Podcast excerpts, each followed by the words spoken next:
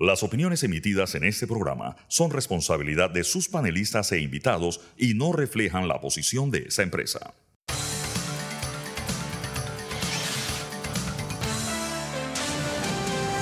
Mesa de Periodistas.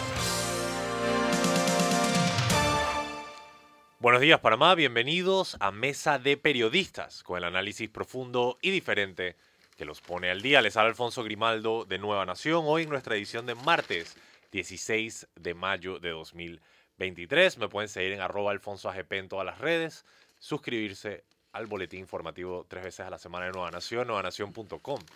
Nos están escuchando en la cabina de TVN Radio, nos pueden seguir aquí en arroba TVN Radio 965 en Twitter y en Instagram. Y les recuerdo también que pueden entrar a TVN en YouTube y ver nuestras transmisiones allí, además de revivir las fascinantes conversaciones que tenemos aquí en Mesa Periodistas en Spotify, sencillamente buscando Mesa de Periodistas. Y también les recuerdo que nos pueden escribir al 6502 2396, nuevo teléfono de cabina 6502 2396. Valdría la pena poner algunas reglas sobre los mensajes que nos pueden enviar a cabina.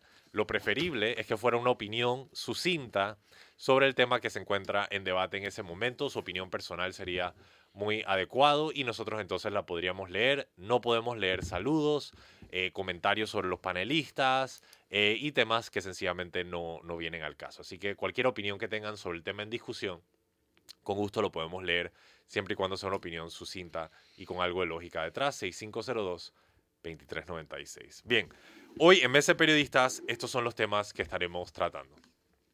Primero que todo estaremos hablando sobre una cantidad impresionante de dinero que se va a dedicar hacia las juntas comunales eh, a través del proceso de descentralización. Algunas de estas juntas comunales evidentemente controladas por el Partido Revolucionario Democrático, por lo cual este partido podrá disponer eh, de la utilización de estos fondos y también estaremos hablando un poco más sobre el contexto y la historia de la ley de la descentralización y sus propósitos. También sube el precio de la carne. No es el único precio que va en aumento. También les vamos a comentar un poco sobre las tasas de interés que han aumentado eh, en Panamá, ni siquiera en Estados Unidos. En Panamá las tasas de interés ya van en aumento y se puede prever al menos seis meses de aumentos adicionales, lo cual evidentemente va a subir el precio, el costo de la vida y va a terminar rompiendo la billetera de muchos panameños. No hay otra forma de decirlo. Muchos panameños se quedarán sin la capacidad de pagar sus cuentas, eh, sencillamente por estar hoy día en el límite. También vamos a hablar de eso. Y lo que hace noticia, la condena al exalcalde de Bosco Vallarino y otros temas que están dando de qué hablar en el hacer nacional. Presentados los temas, les presento quienes se encuentran conmigo el día de hoy. Tengo un acompañamiento único, pero exclusivo y importante. Fernando Martínez, buenos días. Buenos días, saludos a nuestros oyentes. Y ya eso agota la mesa de panelistas el día de hoy, pero va a ser algo bastante entretenido. Bien, eh, sencillamente para entrar directo al tema, empezaremos a hablar sobre eh, los fondos de la descentralización. Valdría la pena antes de que Fernando dé la introducción que esto fue un proyecto eh, que tomó mucho tiempo en aplicarse, varios gobiernos de hecho, en que se pudiera desarrollar la ley de descentralización y el propósito era asegurarle a las juntas comunales un mínimo de fondos eh, que pudieran gastar en proyectos de desarrollo local. Creo que el mínimo son 25 mil dólares. 110 mil. No, pero por, por junta comunal. Ajá. Son 110 mil dólares por cada junta comunal. Yo pensaba que eran 25 mil dólares en algunos casos. Sí. Eh, y valdría la pena también decir, y lo digo con mucho orgullo como ciudadano capitalino, que la capital le está pagando al resto del país. Esto porque al final los fondos de la centralización salen del de, eh, el acumulado de los tributos del municipio capitalino. Así que eh, a todo el país, de nada, por todos los fondos que les estamos dando, al menos aprovechenlos bien. Sin más, le paso la palabra a Fernando. Bueno, yo, no, yo tengo una idea distinta de, de si el papá papá eh, capital. Capital. Ajá. Si el papá capitalino eh, generosamente eh, distribuye fondos. Yo, yo tengo una visión a la inversa. Yo más bien creo que eh, el papá capitalino es el resultado claro. de a veces un proceso perverso de eh, de inequidad y mala distribución, no solo de la riqueza, sino del desarrollo, la falta de visión de décadas y décadas de desgobiernos durante los cuales la apuesta ha sido casi que única y exclusivamente al desarrollo de la zona interoceánica y de la actividad alrededor del canal y el sector servicio, las zonas libres, etcétera, en detrimento del de, desarrollo del, del, resto del país, lo que genera un, lo que se llaman los desequilibrios regionales gravísimos y que entonces eh, crea un movimiento, iba a decir de retaliación, pero no es porque no, no hay venganza en ello, pero sí una presión entonces de las poblaciones más, que, más vulnerables y que buscan salidas o alternativas y entonces vienen a la ciudad y golpean a la ciudad en su propio crecimiento y desarrollo. Entonces yo, yo no, no comparto esa... esa claro, está haciendo humoroso más que nada, pero entiendo y comparto tu punto. Sí, eh, pero lo que has dicho tiene mucho valor para eh, lo que yo en este programa y, creo que a lo largo de mi vida siempre he dicho, la importancia de la necesidad de hacer una profunda reforma del Estado Nacional. Y eh, parte de esa reforma del Estado pasa por eh, precisamente tener una visión, un plan de desarrollo nacional que incorpore a las, diversas regiones del país y generar polos de desarrollo en estas regiones que permitan eh, la retención de población y el desarrollo de las poblaciones en sus propias periferias. Y hay, hay una riqueza de, probabilidades, hay ejercicios interesantes. En la región occidental del país, de Chiriquí, hay propuestas de, de planificación de desarrollo regional muy interesante y lo que hace falta realmente es eh, convertir estas herramientas en una cosa más institucional, más, más del día a día del país.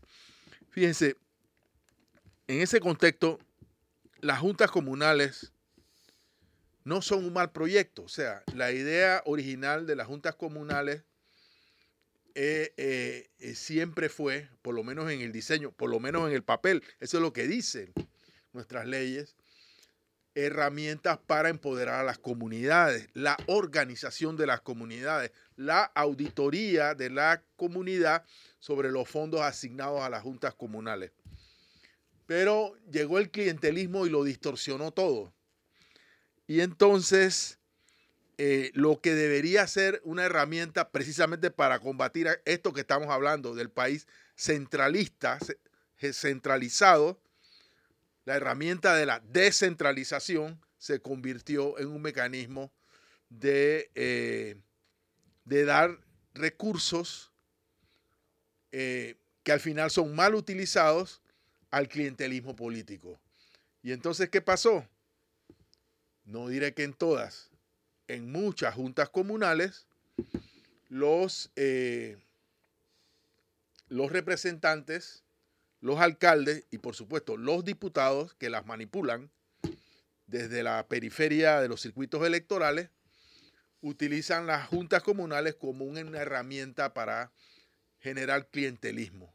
Entonces usted verá que en las juntas comunales, o sea, las juntas comunales deberían tener procesos eleccionarios internos y los proyectos deberían ser organizados y supervisados por las organizaciones comunitarias, por las organizaciones de mujeres, por la, y deberían ser un factor de desarrollo local. Pero no lo es porque el representante llega y pone ahí a su cuñada, a su prima, a su, como hay aquí, en el, aquí cerquita, en el oeste, eh, diputados que tienen eh, un control del territorio y, de las juntas comunales y de, de las alcaldías, y son los que designan a su parentela eh, en cargos y como manejan una estructura clientelar, prácticamente eh, no hay persona o autoridad en esos lugares que no responda a, los intereses de, un, de una persona que ejerce y controla y hace un control político del territorio y de la gente. Entonces esto se ha distorsionado. Se ha distorsionado y lastimosamente las autoridades a un nivel superior, ahora estoy hablando de quien asigna los fondos eh, se han prestado para que esa distorsión sea un mecanismo de control político partidista de las juntas comunales y de los fondos de descentralización que a ellos se asignan. Dicho esto, me voy a valer de la valiosa investigación de la amiga y colega Sol Lauria, publicada hoy en el diario La Prensa, para afirmar que entre el año 2022 y el año 2023, 119 millones eh, fueron en solo dos años, fueron asignados a juntas comunales dirigidas por el Partido Revolucionario eh, Democrático. Eh, o sea, me refiero a dineros asignados a corregimientos en los cuales la autoridad es un representante de corregimiento del partido PRD. Estamos hablando de fondos de la descentralización. Eh, alguien dirá, bueno, pero es que hay una mayor cantidad de representantes del PRD y por lo tanto tienen más dinero. No. Entre el 2021 y el 2023, el PRD teniendo el 46% de, las, de los 684 corregimientos recibió el 74% del total de la descentralización. Quiere decir que recibió casi el doble de la proporción que le toca en el control, digamos, numérico de, los representantes. Entonces, sí, hay una, hay una aritmética forma de demostrar que la asignación que se hace desde, desde el gobierno central y se autoriza por la Contraloría, eh, esa asignación se ha hecho para favorecer preferentemente a representantes del Partido Revolucionario Democrático. Eh, entre el año 21 y el 23, o sea, el actual, fueron asignados 202 millones a 475 juntas comunales, de los cuales 92.3 millones fueron repartidos solamente en el año 23. Es decir, en el año en que está corriendo el proceso electoral, se ha asignado una cantidad importantísima de dinero, 92.3 millones de dólares, al tema de la, de la, descentralización. ¿A dónde quiero llegar con esto? A que, bueno, eso no, ya no va a pasar de aquí a, a que tengamos un nuevo gobierno.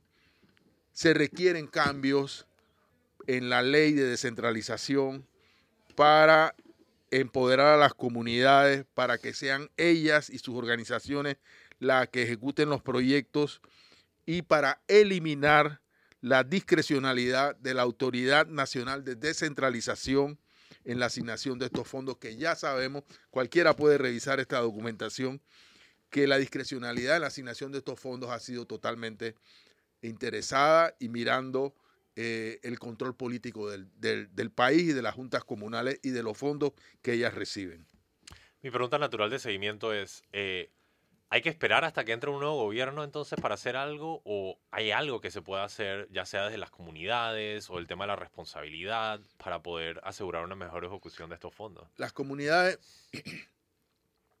eh, tendrían que ponerse las pilas. No, las comunidades tendrían que votar a favor de aquellos representantes de, la, de, eh, de corregimiento que utilizaron esos fondos para desarrollar las comunidades. Claro. Y castigar con su voto a aquellos que utilizaron esos fondos para hacer clientelismo político.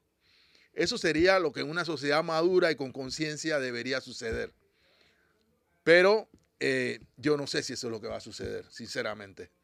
O sea, la, forma en que las comunidades eh, deberían actuar sería precisamente si los fondos de la descentralización sirvieron para resolver problemas de agua, problemas del día a día de las comunidades para organizar cooperativas, como en efecto hay. En San Francisco de la Montaña hay una cooperativa de mujeres que es productiva, o sea, hay y hay proyectos en los que participan de forma concurrente otras instituciones del Estado, además de la descentralización.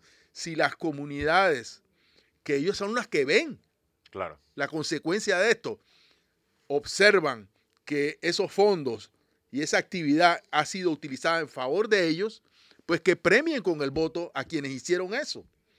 Pero quienes están viendo que lo único que ha sobrevivido es el clientelismo, a lo largo y no so, este no es un tema de este gobierno, a lo largo de varios gobiernos, si lo único que, lo único que ven, como yo el día que fui a, a la comunidad de Coclecito, la única vivienda que tenía, que, que tenía varios, más de un piso, y que tenía eh, mejores condiciones, por decirlo de alguna manera, era la representante de corregimiento. Cuando tú sobrevuelas y vas, aterriza, dice, ¿esa casa de quién es? Esa es la casa del representante.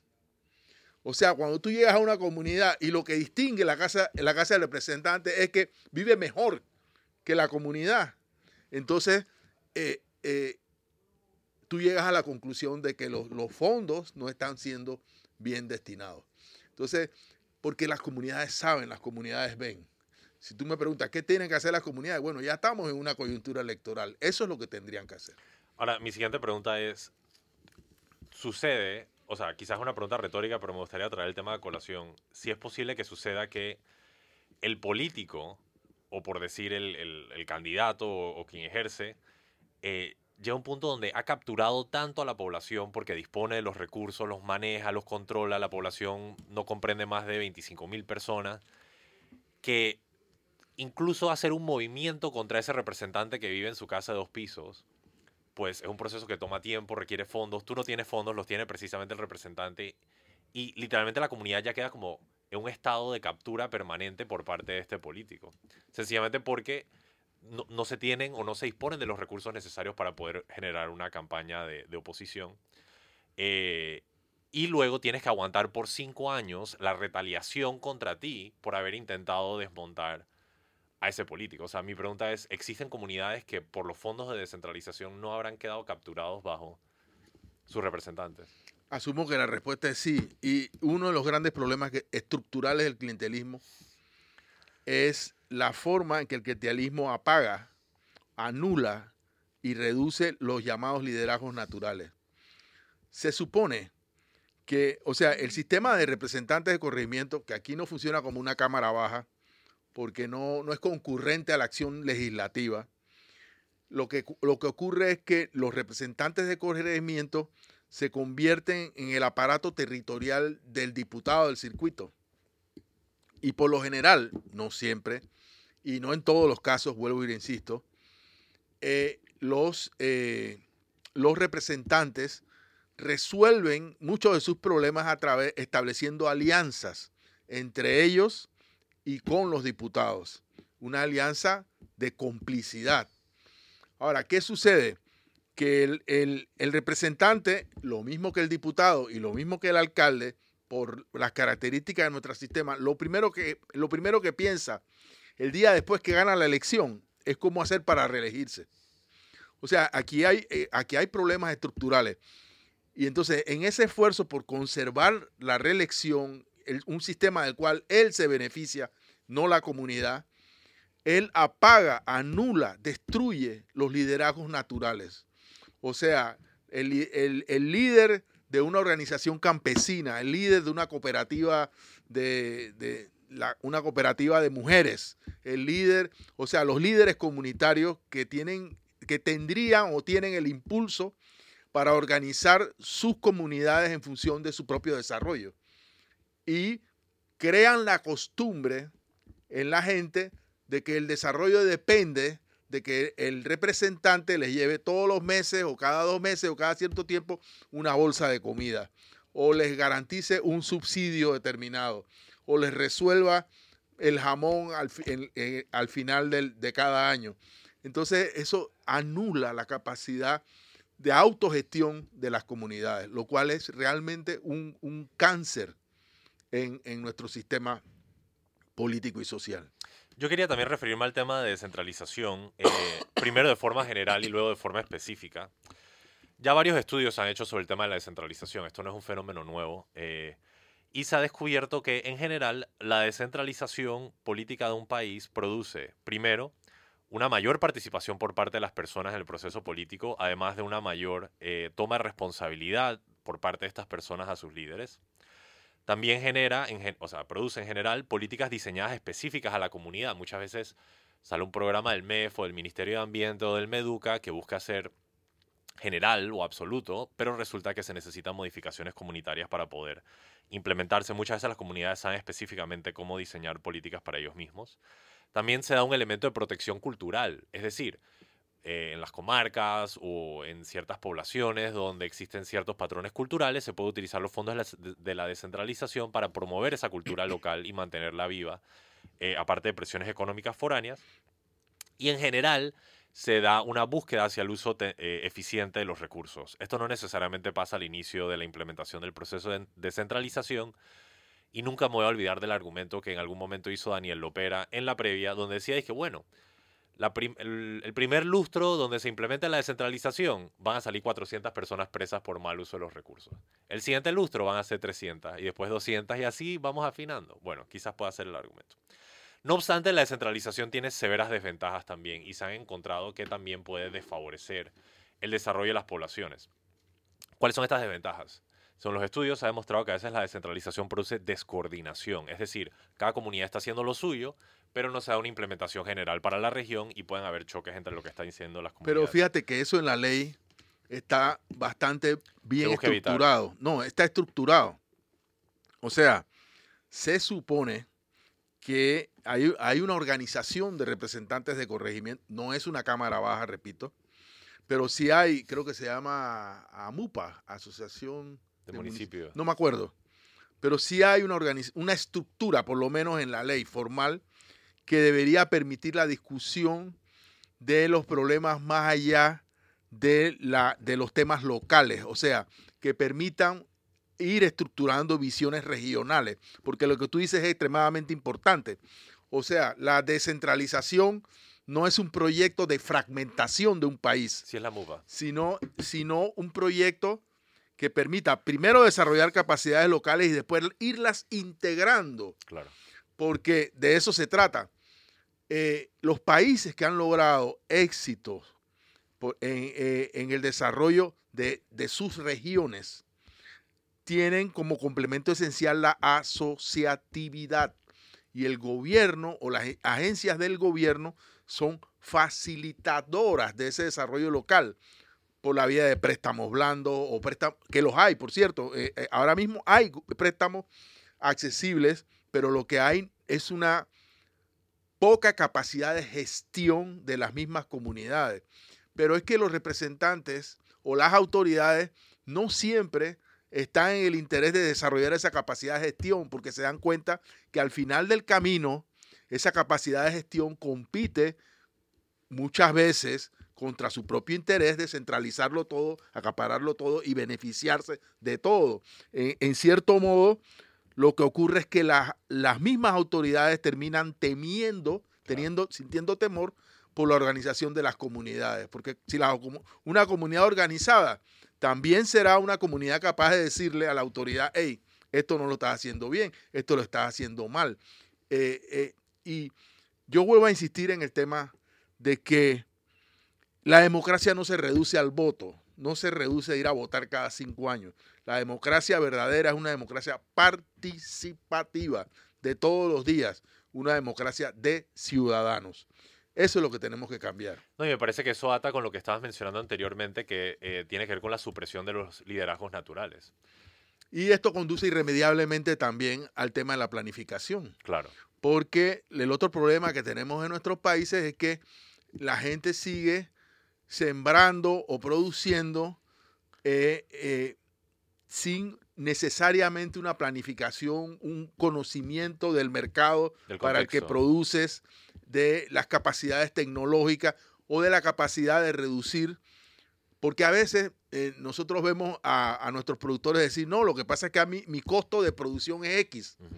Y en realidad es un costo de producción no competitivo porque es el fruto de una forma de producir ancestral, eh, antigua, no, no tecnológicamente acompañada y quizás no asociada de la manera correcta.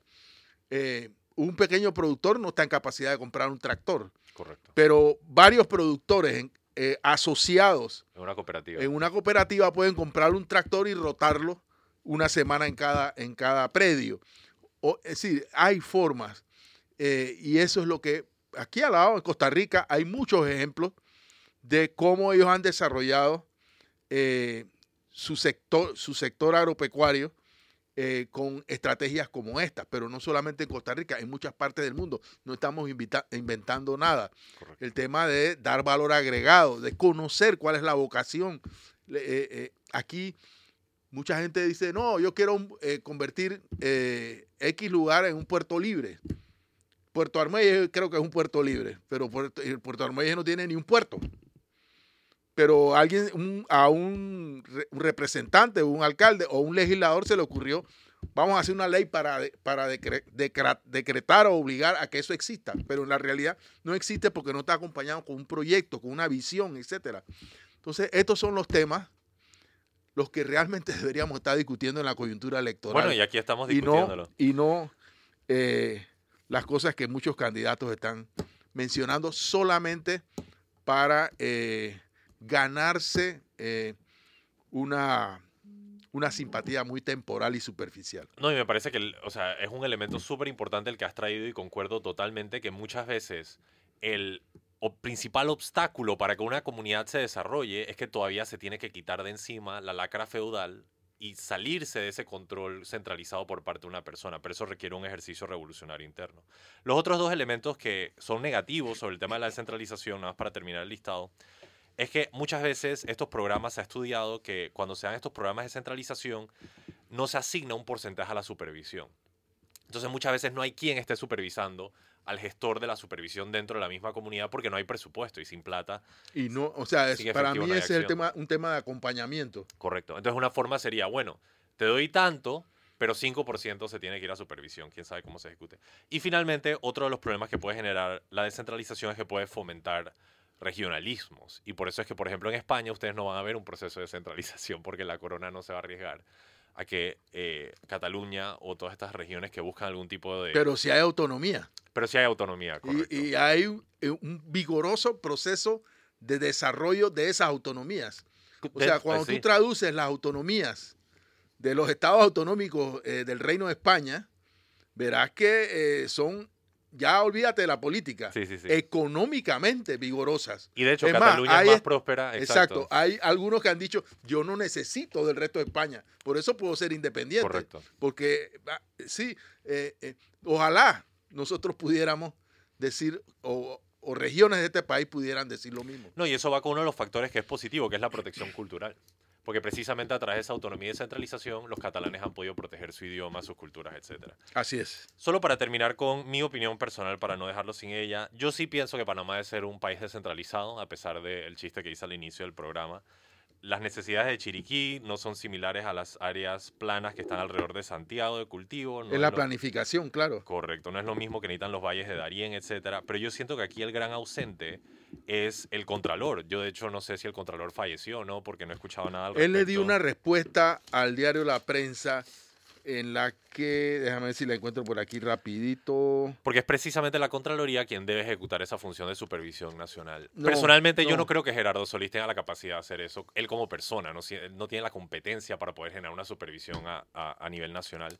Pero necesitamos a un Contralor que sí tenga la capacidad de poder lidiar con las necesidades de más de 600 comunidades eh, alrededor del país. Y mientras que la Contraloría esté fallando, muchas otras cosas van a fallar porque no vamos a tener las pruebas. Aquí está. Por favor. El Contralor Gerardo Solís, que sigue sin auditar los cientos de millones de dólares enviados a juntas comunales en el gobierno de Ricardo Martinelli, se me olvidó este detalle, que esto, esto no es el problema del mal uso de los fondos de descentralización, no es un tema de vieja data, hubo un escándalo aquí en el, durante la administración de Ricardo Martinelli, mediante el cual los diputados hacían triangulación de fondos a través de juntas comunales. Claro. Y un diputado en la ciudad de Panamá transfería fondos a uno en la provincia de Chiriquí y ese de Chiriquí a su vez. O sea, aquí, aquí ha corrido mucha, mucha agua debajo de ese puente alrededor del tema del atraco y el mal uso de la descentralización.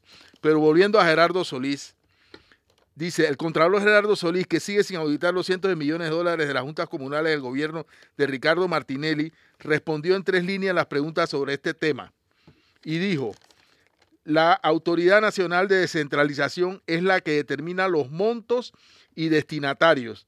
En esa etapa yo verifico que la transferencia tenga presupuesto, Luego el control previo al gasto y adicional le hacemos posterior para revisar que se haya pagado lo correcto. Esa fue la respuesta del Contralor. Técnica, totalmente. No, y, pero él mismo se, se entierra porque él admite que hay una función de control previo. Pero este Contralor, en vez de decir, yo como Contralor tengo la capacidad de decir de antemano que este gasto no se puede dar. ¿Por qué no? Porque yo soy el Contralor y es una función que me da la Constitución. Este Contralor ha elegido la impotencia y él dice, bueno, no puedo hacer nada porque la ley me lo exige, etc. Mi Aquí opinión me- personal es que Gerardo Solís no es competente para administrar o supervisar 600 comunidades Yo, a nivel lo que nacional. pasa es que tú, tú lo, se lo das a la incompetencia. Yo no sé si es una, eh, una, una incompetencia maliciosa.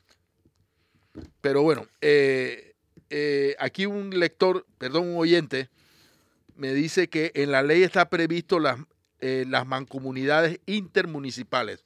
Para responder un poco a ese tema de, de si se pueden o no vincular. Eh, me parece que ya debemos pedir el primer cambio. Así es. Hemos agotado este tema bastante bien, pero un tema fascinante precisamente porque hace una década los panameños, a través del proceso democrático, indicamos que queríamos ir en el camino de la descentralización. Y a pesar de que ha pasado 10 años, este ha sido un proceso obstaculizado, detenido. Por 5 años no se dieron los fondos de centralización. Y la verdad es que todavía queda mucha tela por cortar para y poder eh, lo, desarrollar esto. lo que debo volver a señalar es que es un tema eh, muy importante en este periodo electoral que, sobre el que estamos. Vamos al primer cambio. Cuando regresamos, aumentan los precios. Evidentemente, un tema del que todos queremos hablar. Manténganse en sintonía. Están escuchando Mesa de Periodistas con el análisis profundo y diferente que los pone al día.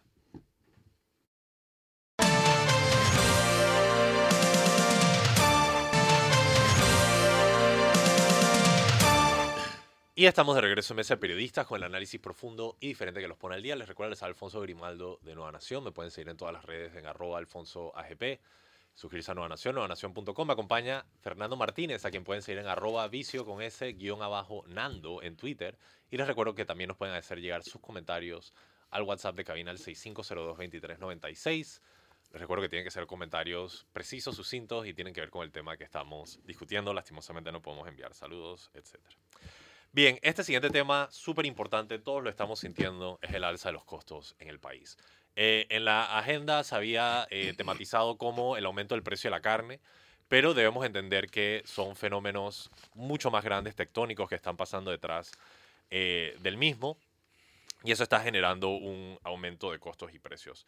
Por lo que yo quería empezar antes de saltar directo o de lleno al tema del precio eh, de los bienes mismos, la carne, por ejemplo, eh, también otras cosas que están en aumento, eh, hablar un poco sobre eh, el aumento de los intereses a nivel internacional, porque eso en parte también está empujando eh, el aumento de los costos.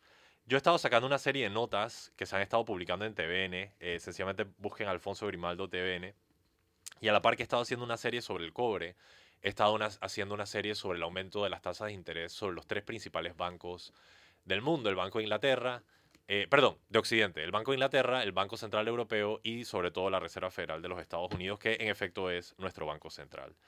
Eh, ¿Por qué? Mucha gente dice que, bueno, ¿qué tienen que ver estos bancos centrales y la subida de las tasas de interés de otros países con Panamá? Pero lo que sí les puedo decir es que ya se han hecho estudios la base de datos de la cual yo soy administrador del tabulario, la Superintendencia de Bancos, han hecho estudios que correlacionan el aumento de las tasas en Panamá con aquellas de Estados Unidos, aplicando una diferencia temporal de seis meses. Es decir, que si esta ronda reciente de alzas de tasa de interés que sucedió la semana pasada y la anterior, la semana antepasada y la anterior, es la última, digamos que ya la Reserva Federal no sube intereses más, igual los panameños vamos a tener que enfrentar seis meses de aumentos de tasa de interés. ¿Eso cómo nos afecta? Les puedo decir. La tasa de referencia interbancaria, la tasa a la cual los bancos se prestan dinero entre ellos aquí en Panamá, se duplicó, pasó del 2% al 4%, por encima del 4%.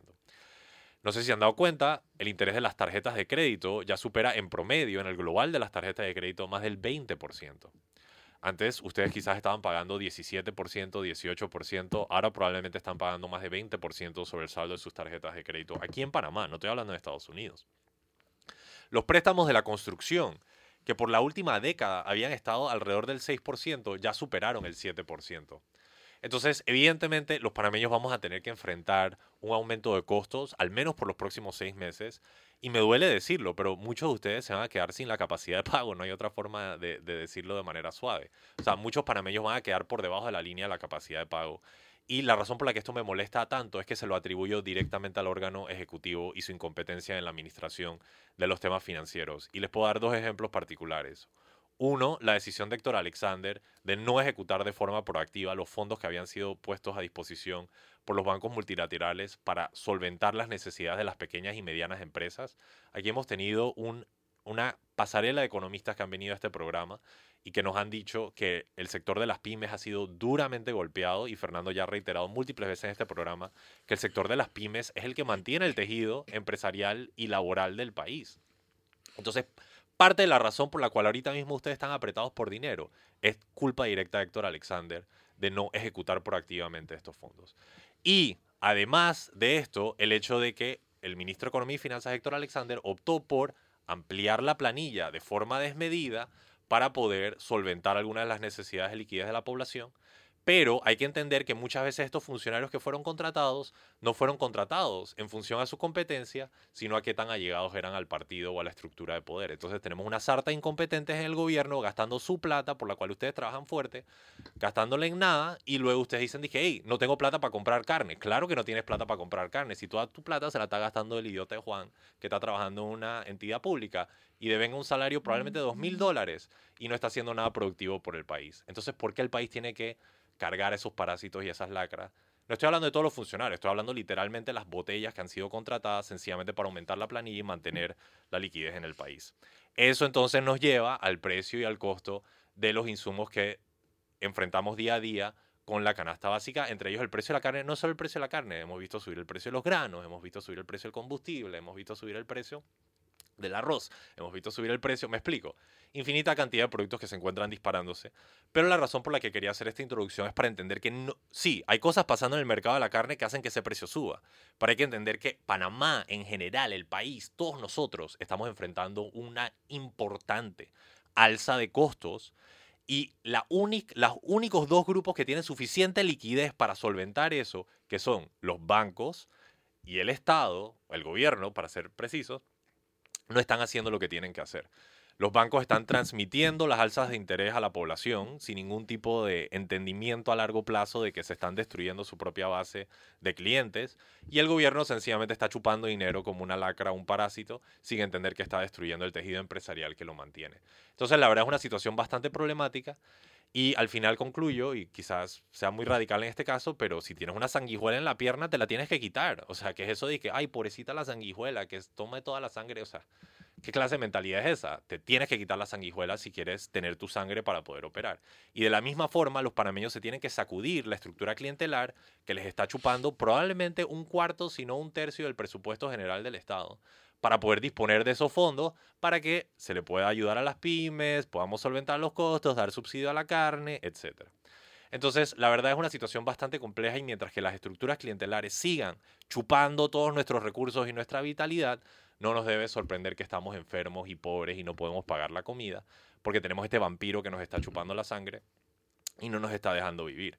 Entonces, la verdad, se va a requerir una gestión muy, nuevamente esa palabra que ha dicho Fernando, una gestión muy, muy, muy compleja y fuerte para poder reestructurar los sistemas económicos del país. Eh, y ya con esto termino porque me ha alargado bastante. Eh, el tema de los bancos, ¿ok? Los bancos no tienen ningún tipo de obligación moral de mantener los intereses en el País Bajo. Ellos dicen, yo nada más estoy transmitiendo los intereses que me llegan. Pero los bancos ahorita mismo tienen doble la liquidez que le exige la ley. ¿Por qué lo hacen? Porque en Panamá no hay un banco central. Entonces, si uno de estos bancos comete un error o hace un préstamo malo, etcétera, se podría ir a la quiebra, nadie lo va a rescatar. Pero también hay que entender, hey, si la ley nada más te exige que tengas 6 y tienes 12, pues quizás podrías bajar a 10 y, y protegerme de esa alza de intereses, que es algo que los bancos podrían hacer. Pero los bancos en Panamá han decidido que sencillamente le van a pasar la subida de interés a la población y eso evidentemente está generando un peso enorme. Eh, en una encuesta reciente que leí de sondeo rápido del de, eh, grupo empresarial, eh, perdón, la, firma de consultoría Elemente, muy buena, una, firma de, una encuesta de sondeo rápido, más del 60% de los negocios encuestados han reportado un aumento ya sea moderado o alto de tasas de interés. Eso le va a costos. Bueno, subieron los costos, tengo que subir mis precios y entonces ustedes tienen que pagar más por la carne. Entonces ahorita mismo estamos en un ciclo que solo va a seguir aumentando. Eso se lo puedo decir con total con general certeza, con alta probabilidad, con alto margen de confianza, los, los intereses van a seguir aumentando, también el costo de la vida. La pregunta es, ¿qué vamos a hacer políticamente para resolver esa situación? Cuando de hecho la plata para solventar esa presión está ahí, sencillamente que está siendo mal ejecutada y mal gestionada. No sé, Fernando, si quieres agregar.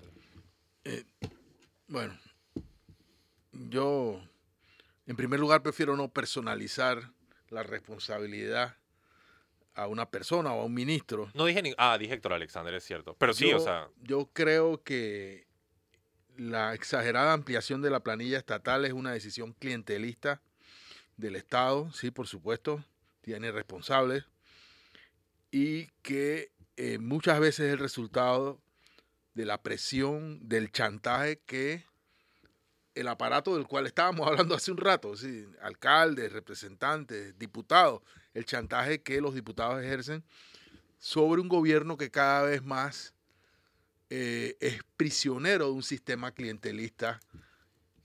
Eh, y ocurre aquí que él es responsable y es al mismo tiempo víctima de ese sistema. Mm, yo contraargumentaría eso, pero bueno. Ok. Eh, sí, yo creo que Panamá eh, no tiene por qué ser uno de los países más caros del mundo a nivel de consumo. No. Eh, Panamá, la forma en que se han disparado los precios es realmente, yo, yo me pregunto si eso tiene un, un sustento real y objetivo en nuestra realidad socioeconómica. Eh, creo que sí, que faltan estrategias eh, y repetiré lo que otros, otras personas han dicho, y es que el nuestro es un mercado disfuncional. para aquellos que creen rigurosamente en, en las leyes del mercado, hay que decir que aquí las leyes del mercado no funcionan como funcionan en otros países. Entonces, de poco o nada sirve para los defensores de las leyes del mercado que digamos, no, bueno, eh, no, tampoco eh, ha funcionado la regulación del Estado, porque aquí hasta regulación de precios a artículos de la canasta básica pusimos y vemos que eso no ha, significado o, ha tenido ningún efecto sobre el incremento sostenido del costo de la vida, porque yo no hablaré solamente de la canasta básica, sino en general del costo de la vida. Pero sí necesitamos una visión y un análisis y estrategias para enfrentar este asunto. Yo siento que eh, hay un sector de la sociedad que eh, de ingresos medios que puede sostener algún nivel, eh, de, de, alguna forma, estos costos constituyen un mercado, en mi opinión, artificial, pero esta realidad lo que crea es una, un, abismo todavía mayor en, en, eso que llamamos la desigualdad del país, porque mientras un montón, digo un montón no, una, una cantidad importante de personas tienen los ingresos necesarios para sentarse en un restaurante y, y, pagar 18 dólares por un plato, eh, y con esto el dueño de ese restaurante sentirá que tiene el mercado necesario para existir económicamente, hay una, en, eh, eh, en el otro lado del, de la escala social una inmensa mayoría de personas que tienen que hacerse la vida con uno o dos dólares diarios. Correcto. Entonces, entonces e, es, es, es esto lo que hay que mirar. Por eso es que es tan importante una cosa que tú has mencionado. Eh, cómo están funcionando las estrategias, lo ha dicho aquí Quevedo y lo han dicho todo el mundo, para generar empleos dignos eh, y para eh, que en la sociedad se vayan creando eh, apoyos realmente coherentes a las pequeñas y medianas, micro, pequeñas y medianas empresas que es donde se concentra eh, la, inmensa mayoría de la informalidad y donde se concentra la inmensa, que más del 70% de la mano de obra ocupada del país está en, en las pymes. Entonces, ¿qué sentido tiene un gobierno que da eh, incentivos fiscales del 100% a amigos, empresarios del turismo, Que ya son ricos. Que- que- que- y, que, ti- y que son propietarios de, de- de numerosas otras empresas, Que ya son ricos, sí. eh, y el, lo- lo- la- el sector de las pequeñas y medianas empresas se estén quejando de que no tienen las condiciones para un desarrollo pleno. Entonces, ese es, ese es realmente el problema de fondo de nuestro país.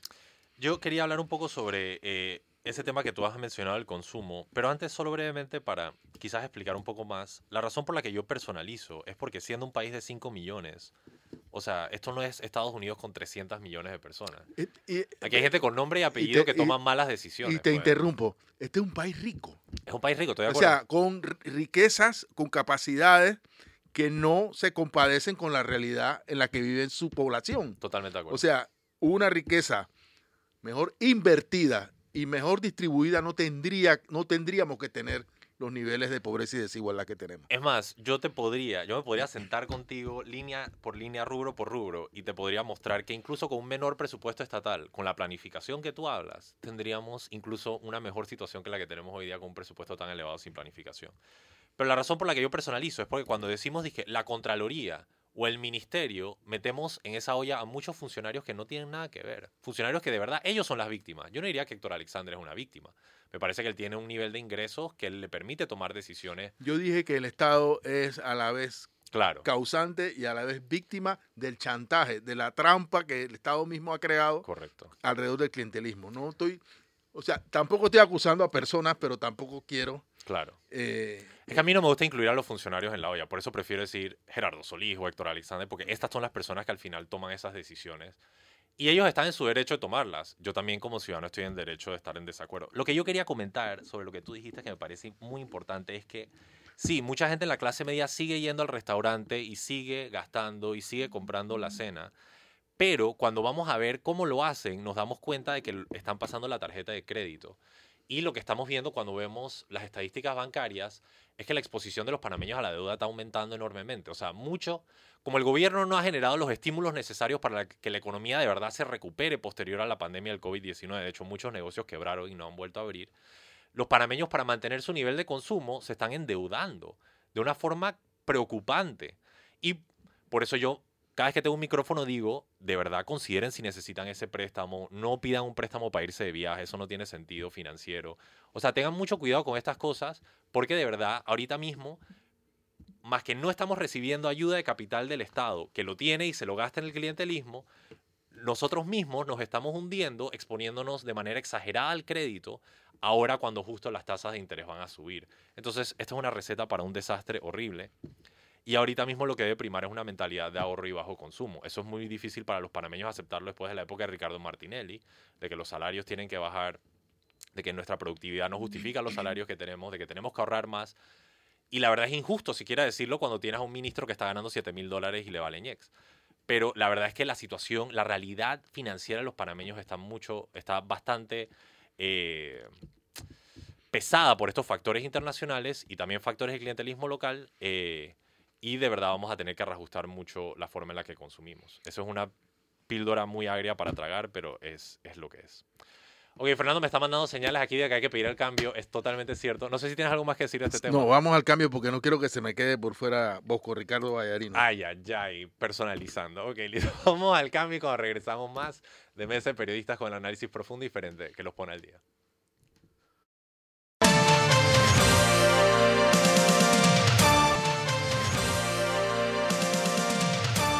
Y estamos de regreso en Mesa de Periodistas. Para hacer el mejor uso del tiempo, le voy a pasar la palabra directo a Fernando.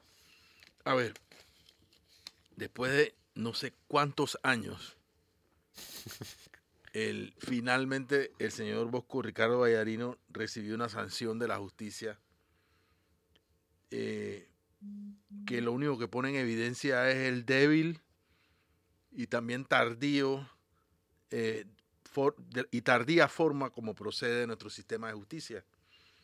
Eh, al final, Bosco Ricardo Vallarino, que hace, que, cuya principal prueba incriminatoria fue una entrevista que dio aquí en TVN, en el estudio de noticias de TVN, en la cual reconoció que había recibido del señor Alexander Ventura Nogueira un sobre creo que con 6 mil dólares, eh, fue condenado a cuatro años de cárcel, exactamente la condena que implica eh, la no, que no pasará ni un día a la cárcel, pues, y que podrá pagar con días multa. Es decir, eh, eh, es una sanción simbólica que le pone una raya más de impunidad a nuestro sistema judicial. Hay una parte oscura de, esta historia y es que el señor Ricardo Martinelli, e, a su sazón, en ese momento presidente de la República, cuando esto ocurrió, Bosco, era, Bosco Ricardo Vallarino era eh, alcalde de un partido aliado, o sea, era una alianza entre el partido de Ricardo Martinelli, Cambio Democrático en ese momento, y el panameñismo. Eh, Ricardo Martinelli no quería a Bosco Vallarino de alcalde y quería el puesto de la alcaldía, lo tenía reservado para la señora Roxana Méndez de su partido y de su confianza. Y lo que hizo fue ponerle una trampa a través de Ventura Nogueira, eh, quien lo grabó, se hizo grabar entregándole un sobre con dinero a, a Vallarino. Después, la, la, exalcaldesa Méndez, convertida en alcaldesa, fue vinculada eh, en España y aquí creo que aquí también a casos de corrupción. Y tampoco que yo sepa hubo sanción o, o, o, evidencias de que haya prosperado la justicia eh, en su caso.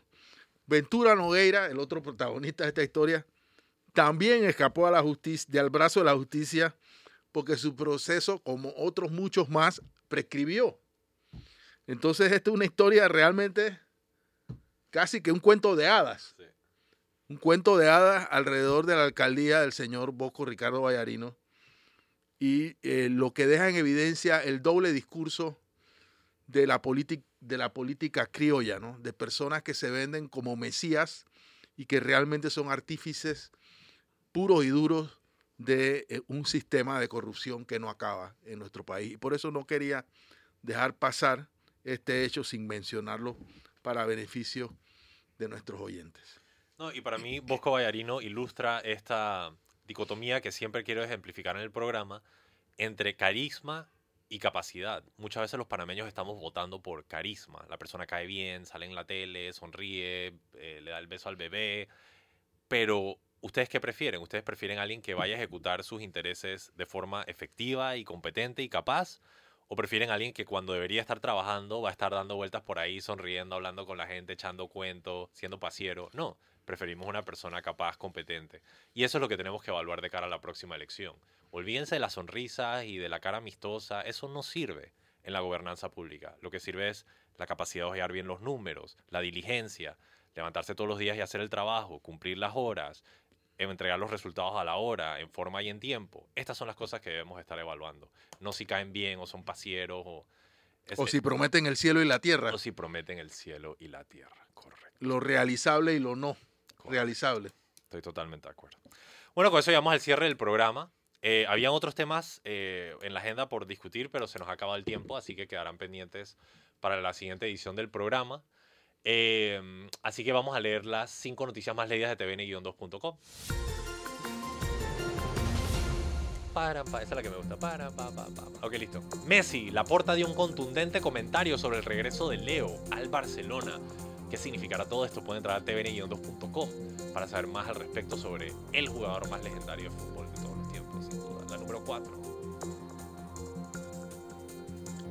Docentes se declaran en estado de alerta y le dan al plazo al Meduca para cumplir con lo adeudado. Esto después de que se cancelara eh, un paro de labores eh, el día de ayer. Se tomó la decisión al cierre la semana pasada. El día de ayer se anuncia la cancelación del paro de labores, pero evidentemente los docentes siguen solicitando que se le pague lo adeudado.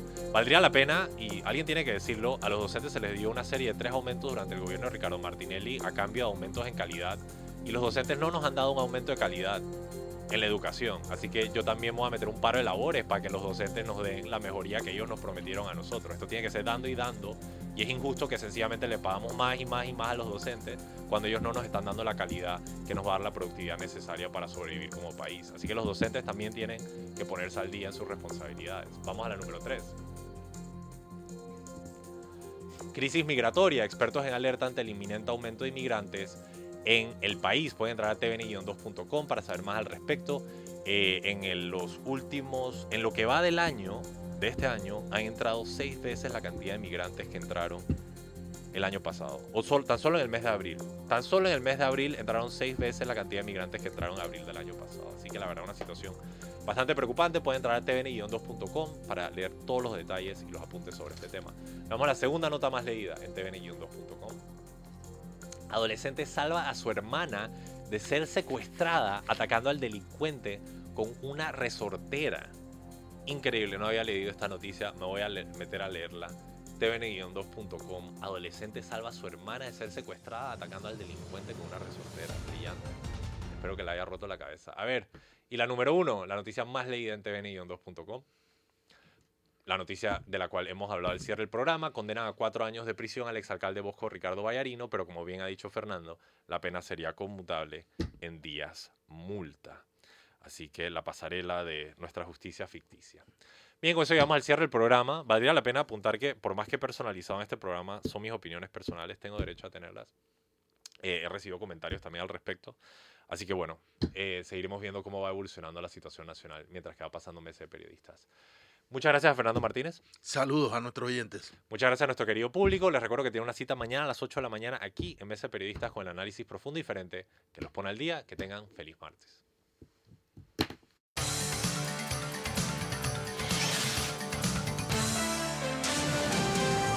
Mesa de Periodistas.